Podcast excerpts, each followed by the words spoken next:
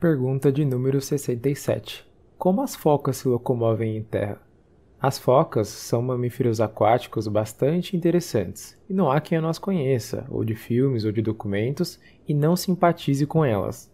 Com seus corpos alongados e seus membros anteriores na parte da frente do corpo modificados em nadadeiras, esses animais são extremamente ágeis na água, podendo nadar em velocidade e se deslocar por grandes distâncias. Quem nunca se surpreendeu com a chamada em noticiário de algum indivíduo perdido na costa brasileira e que teria vindo da Antártica?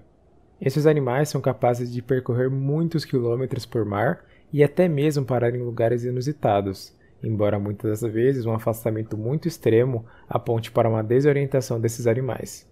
Em terra firme, no entanto, essa destreza toda em termos de locomoção não é apresentada, o que as torna presas bem mais fáceis de seus predadores.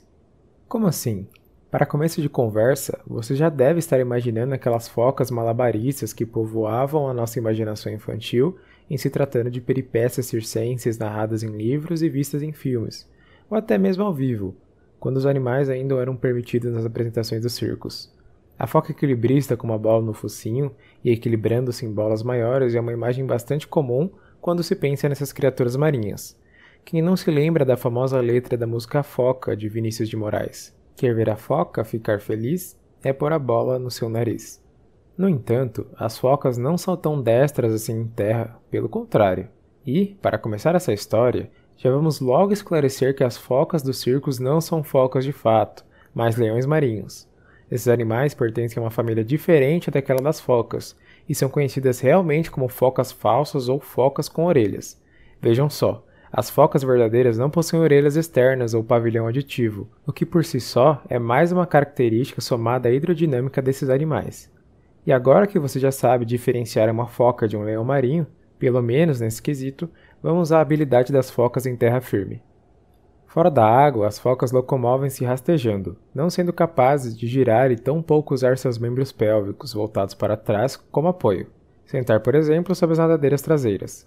Isso faz com que elas se locomovam arrastando a barriga, usando as nadadeiras dianteiras para impulsionar o corpo. Esse andar desajeitado acaba fazendo com que elas sejam mais vulneráveis a predadores em terra firme, pois sua agilidade de deslocamento é bastante comprometida. No entanto, nem sempre foi assim. Descobertas apontam para uma condição bem diferente dos ancestrais das focas, como por exemplo, um achado fóssil de 23 milhões de anos no Canadá, batizada de Puidila darwin em 2009, Puidila de pequeno mamífero marinho, na língua dos esquimós, e Darwin em homenagem a Charles Darwin. Esse fóssil apresentava uma cauda longa e membros com proporções muito similares àquelas de carnívoros terrestres, o que apontaria para um estilo de vida semiaquático. Isso indica a transição pelas quais esses animais teriam passado, ajudando a entender como este grupo teria evoluído ao longo do tempo. Apesar de a região do Ártico ser considerada a área de origem do grupo das focas, hoje é a Antártica que concentra a maior quantidade de focas do planeta, mesmo com um pequeno número de espécies, seis das 30 espécies conhecidas. A foca caranguejeira, somente encontrada na Antártica, é a segunda maior população de mamíferos do planeta, somente perdendo para o ser humano. Sendo animais com uma anatomia tão peculiar, é muito interessante entender como este grupo teria chegado à forma que eles apresentam hoje, ainda mais com esse adorável jeitinho desajeitado em terra.